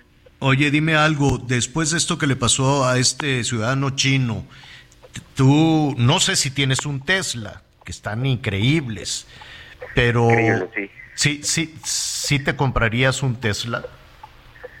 Sí, definitivamente sí, eh, sí lo tendría. He tenido oportunidad de manejar eh, todos los modelos en diferentes ocasiones, incluso eh, pude hacer el primer viaje con un Tesla de Ciudad de México hasta Texas para comprobar tema de rendimientos, sensaciones de manejo y obviamente la red de carga, ¿no? Más que nada. Y la verdad es que en ninguna ocasión tuve ningún problema en ninguno de los modelos. Eh, cabe resaltar que la marca tiene siempre información al momento de los de todos sus vehículos, de todo lo que está sucediendo con todos sus vehículos. Y viendo el video, eh, eh, se ve que sí, el, el, auto va fuera de control totalmente. También cabe destacar que son autos con un torque espeluznante, por, por ser eléctricos el torque es instantáneo y alcanzan velocidades altas en muy poco tiempo, ¿no? ¿Tú sabes qué pasó? ¿Qué le, ¿Qué le pasó a este señor? o al coche. Sí, sí, mira, eh, eh, como te decía, Tesla tiene información porque lo, eh, de manera remota Tesla puede saber qué es lo que sucedió. son autos conectados, o sea, tú puedes actualizar tu Tesla de manera remota sin ir a una agencia que le hagan servicio o algo así por el estilo, no. Tú lo actualizas como un teléfono, como una computadora, lo puedes actualizar de manera remota. Y lo que comunicó Tesla es que hay registros de que en ningún momento la persona aplicó el freno no estaba activo el autopilot, el, sistema semiautónomo, eh, y de hecho si se fijan en el video, en ningún momento se ve que esté aplicando el freno el conductor al auto, o sea, no prenden las luces de stop. Eh, y lo que dice Tesla es que justamente pasó esto, la persona no dejó de acelerar, no estaba activo el sistema semiautónomo, porque cuando uno activa el sistema semiautónomo de estos vehículos, eh, los mismos sensores y radares, si detectan algo alrededor del auto, te bloquean o te frenan, porque parte de las ventajas de este sistema semiautónomo de Tesla es que ellos frenan sin que tú apliques el freno. El auto frena, detecta incluso dos vehículos alrededor, eh, perdón, adelante de ti. Si el vehículo que está dos autos adelante frena, el Tesla se comienza a preparar para comienza a prepararse para frenar. Entonces, eh, si no estaba Pero entonces, entonces sí fue deliberado. ¿Tú consideras que fue deliberado? Sí, totalmente. Mira, te lo digo por experiencia porque yo he podido, he manejado más o menos unos 10 Teslas, diferentes modelos, versiones, para pruebas eh, y, y, cuando uno activa el autopilot eh, es, es un sistema muy intrusivo en el tema de seguridad, no te permite hacer muchas cosas. Incluso hice una prueba cuando yo dejo de sujetar el volante y no hago ninguna presión en acelerador o freno, el vehículo a partir de unos segundos se detiene totalmente, empieza a desacelerar y automáticamente hace un alto total, gradual, no es que se frena de golpe. Diego, a reserva de lo que digan, los chinos son eh, evidentemente muy misteriosos en todas sus aplicaciones de la justicia, solo se tienen esas imágenes donde iba como endemoniado el carro y la primera versión era no lo pudo, no lo, no, tuvo una autonomía, ¿no? El automóvil aceleró solo. ¿Tú consideras que eso no es verdad? No, no es verdad. No, y de hecho Tesla lo que comunicó es que ellos el registro que tienen de este auto es que en ningún momento se dejó de, de acelerar, o sea, el conductor aceleró, aceleró, aceleró, perdió el control del auto porque ha, ha pasado, ha habido casos en que nos confundimos en pisar el freno y el acelerador y en este caso yo yo lo que supongo, lo que quiero creer es que se confundió, entró en pánico y pensó que estaba frenando, pero estaba acelerando. No, qué cosa, qué, qué, terrible. y el autopilot eh, definitivamente no estaba activo. y, y lo que sí, insisto, se ve en el video, cuando la toma es la parte trasera del vehículo, no se ve la, el, stop encendido. Entonces Se, se ve que no aplicó freno. Oye, Edu, son, son la, la, tecnología evidentemente tiende siempre con el tiempo, aunque eh, se va desarrollando a unas velocidades impresionantes, este tiende a, a ser mucho más accesible. Eh, ¿Cuándo vamos a, a, tener vehículos con esta tecnología? No necesariamente Tesla, puede ser cualquier otro, este, pero más accesibles en el mercado mexicano. ¿Faltará mucho tiempo? No, no, no, de hecho ya hoy en día se, se comercializan vehículos con, no con un sistema tan avanzado como el de Tesla, pero ya comienza a haber una suite de seguridad muy importante en muchas marcas, en muchos de sus modelos. Por ejemplo, eh, marcas coreanas tienen ya una paquetería que se llama ADAS. Este sistema lo que incluye es freno de colisión frontal, alertas de tráficos cruzados frontales traseros, asistencia de permanencia de carril, eh, puntos ciegos. Y esto, si bien no es una asistencia semiautónoma o de conducción semiautónoma, sí te apoya mucho a, si te distraes un segundo, agachas la mirada y se cruzó alguien enfrente, se frena el auto automáticamente. Si haces un cambio de carril involuntario, por distracción, igualmente el vehículo te regresa al carril. Regresa. me, sucedió en los Estados Unidos, yo decía, ¿qué le pasa a este carro? No, se manda solo, pero se, se iba, se, se iba eh, regresando. Oye, sí, se, corrige. Sí, te va, te va corrigiendo. Bueno, siempre es fascinante todo el desarrollo, todo el desarrollo eh, automotriz. Edu, por cierto, eh, en, una próxima conversación creo que va a ser importante hablar de que, de que nuestro país es una potencia en la fabricación no solo de autopartes, sino ya de vehículos completos. ¿eh?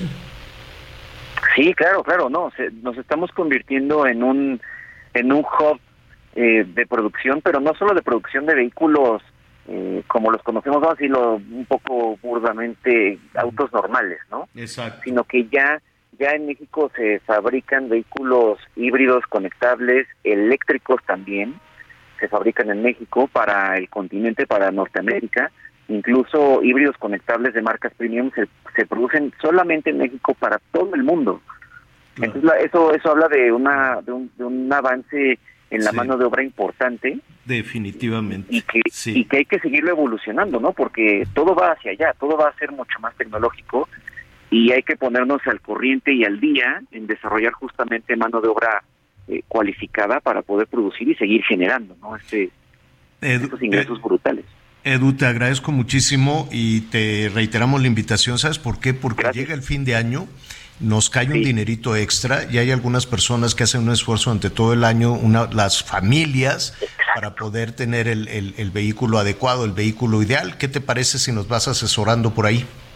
Perfecto, con muchísimo gusto, encantado. perfecto, muy bien. Edu Basad, muchísimas gracias.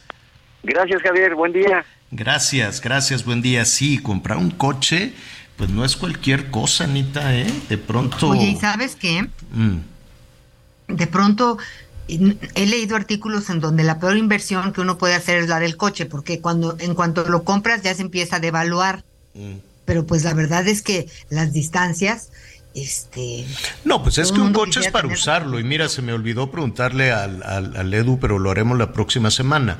Si compras un coche como una como un, un tema este dice se va devaluando pues sí pero eh, no compras un automóvil para tenerlo en una vitrinita, ¿no? A menos de que seas un coleccionista de algún tipo de automóviles. Compras un coche para usarlo y usarlo mucho, ¿no?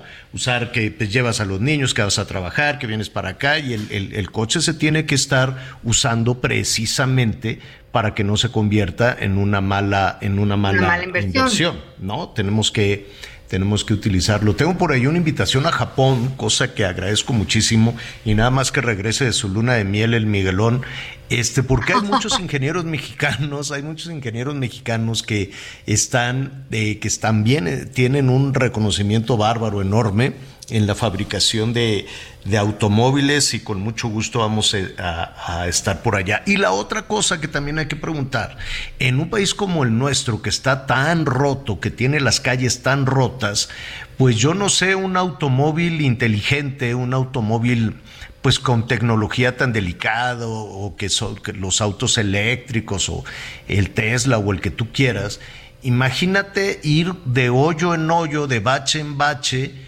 pues la pobre computadora se va a volver loca. Yo creo que está diseñado para el resto del mundo donde las calles están lisitas, donde no te encuentras miles de topes, ¿no? La Ciudad de México, ¿no cree usted que la vida es así en todo el mundo? No, no cree usted que eso de eso de los topes que tenemos en en la, en la Ciudad de México y en otras ciudades importantes, así es en el resto del mundo. No, hay ciudades que no tienen un solo tope, ¿no?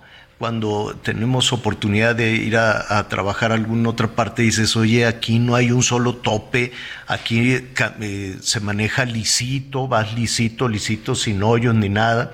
Es una desgracia la, las calles y las comunicaciones en nuestro país, una verdadera desgracia. Entonces imagínate que te compras un carrote de esos, y, y, vas de hoyo en hoyo, como quiera, los coches a combustión, pues ya más o menos ahí, pum, pum, pum, pum, los vas haciendo pedazos.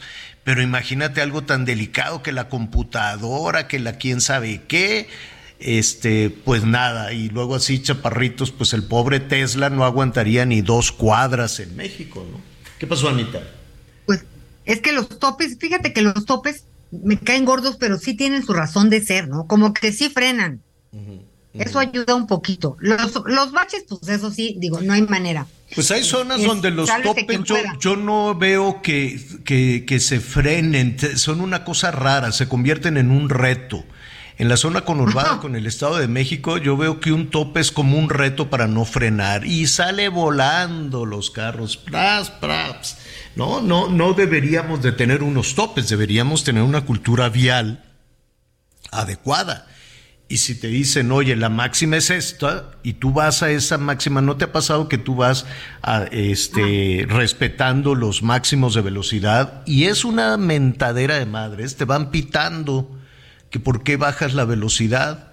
Dices, oye, pues es que aquí dice que a 50 máximo y te van empuje, empuje, empuja, piti, piti, pite. Más o menos se ha respetado, por ejemplo, en insurgentes en la Ciudad de México ese, ese máximo de velocidad, pero en otros lados es una verdadera, es una verdadera calamidad. Ya está diciendo Ricardo Monreal, ya acusa de recibo, eh, vamos a ver qué pasa hoy con, con la gobernadora. Dice el senador Monreal, ayer se me otorgó la suspensión definitiva presentada por un juez sobre los actos reclamados a la gobernadora de Campeche. Mi convicción como maestro universitario y servidor público es no apartarnos de la norma jurídica, pues, pues sí, pero pues veremos qué dice, qué dice Laida. Tú la conoces muy bien, a Laida yo no sé si realmente va a, este, ¿cómo se llama? Va a ¿A respetar? A respetar, porque ella dice, no, pues igual y con una multa y esto, o tal vez está recibiendo instrucciones, no sabemos, ¿no? Tal vez pues le dicen, bien. no, tú síguete de largo y no hagas caso, aquí te cuidamos. ¿Quién le ha ido muy bien con su, con su programa. Pues como no, si es una escandalera. Tiene otros espacios, tiene otras secciones, entonces yo creo que ahorita lo que va a hacer pues es hablar más de, de, lo que está haciendo en no, gobierno. pero lo otro nadie se acuerda, Anita, de las otras secciones. No, no, no, sí no le, pasa no, nada pero... porque sí tiene a Campeche verdaderamente nuestros amigos de Campeche que nos digan, está más enfocada en... eh, en, en, eh, ¿En la grilla es- política dices? Sí, claro, claro, creo, creo que sí. Porque de los demás espacios del rugido del jaguar, pues qué, qué más, qué más puede. Que además te voy a decir una cosa, todos, todos los gobernantes, las presidentas, los presidentes, gobernadoras, gobernadores, para eso están ahí, para trabajar calladitos, no, no, no, tienen que, no tienen que estar recibiendo aplausos todos los días. Miren, ya pavimenté la calle. ¿Y qué? ¿Quieres que te aplaude? Pues ese es tu trabajo. Tienes que hacer las cosas. Yo, yo no entiendo esta eh, eh, obsesión de, la- de las y los políticos mexicanos de que el resto de los ciudadanos les estemos aplaudiendo sus acciones. Pues para eso están ahí, para eso se les contrató, para eso se les paga, para que tengan las calles licitas, para que garanticen la seguridad, para que Pero te voy apoyen, a decir algo. para que apoyen con los programas, como que por qué les tenemos que estar aplaudiendo a nadie. ¿No? Suscribo lo que dices de, de aplaudir cuando pues realmente es una obligación, para, para eso los, les pagamos, como qui- bien dices. Pero sí a mí me parece que de repente hay que comunicar más. Apl- aplaudo esfuerzos como este en donde, porque Javier, ¿cuántas veces nos hemos quedado con la información de que, bueno, nadie nos responde cómo es que del gobierno? Sí creo que hace falta más comunicación. ¿Qué, se, qué trate? Utilitaria, utilitaria. Pues, la pues sí, para otros información que le ayude a las personas, pero no información para los aplausos. Bueno, el tiempo se nos agota rápidamente. Eh, hoy en la noche le voy a decir cómo está el frente de guerra. Los rusos no se crea que se van a retirar así como así tan rápidamente. Hay información en este momento de que unos misiles rusos pegaron en Polonia pegaron en Polonia y esto puede abrir un nuevo frente de guerra. Le estaremos eh, ofreciendo detalles, información que está surgiendo en este momento, a reserva de confirmarla y que le estaremos ofreciendo además hoy, hoy por, por la noche. Ya además, muy, muy rápidamente, fíjese que van a, el grupo firme va a actuar en el medio tiempo eh, del partido de los 49 de San Francisco y los Cardenales de Arizona. Así es que, que eso va a ser en el Azteca. Entonces ahí va a estar el grupo firme. Anita Lomelí, gracias. Gracias, Javier. Te vemos en la noche como siempre. Gracias. eh, eh, Miguel Aquino anda por ahí en su segunda luna de miel, muy merecida. Yo soy Javier Alatorre, lo espero a las diez y media con las noticias en hechos. Se va a poner bueno, buenísimo. Lo invito a que siga con nosotros Salvador García Soto en el Heraldo Radio. Pedimos otro mojito, mojito, mojito. Gracias por acompañarnos en Las Noticias con Javier Alatorre. Ahora sí ya estás muy bien informado.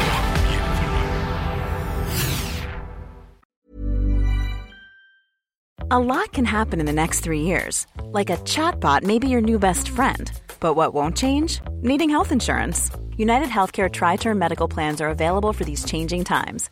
Underwritten by Golden Rule Insurance Company, they offer budget friendly, flexible coverage for people who are in between jobs or missed open enrollment. The plans last nearly three years in some states, with access to a nationwide network of doctors and hospitals. So, for whatever tomorrow brings, United Healthcare Tri Term Medical Plans may be for you. Learn more at uh1.com.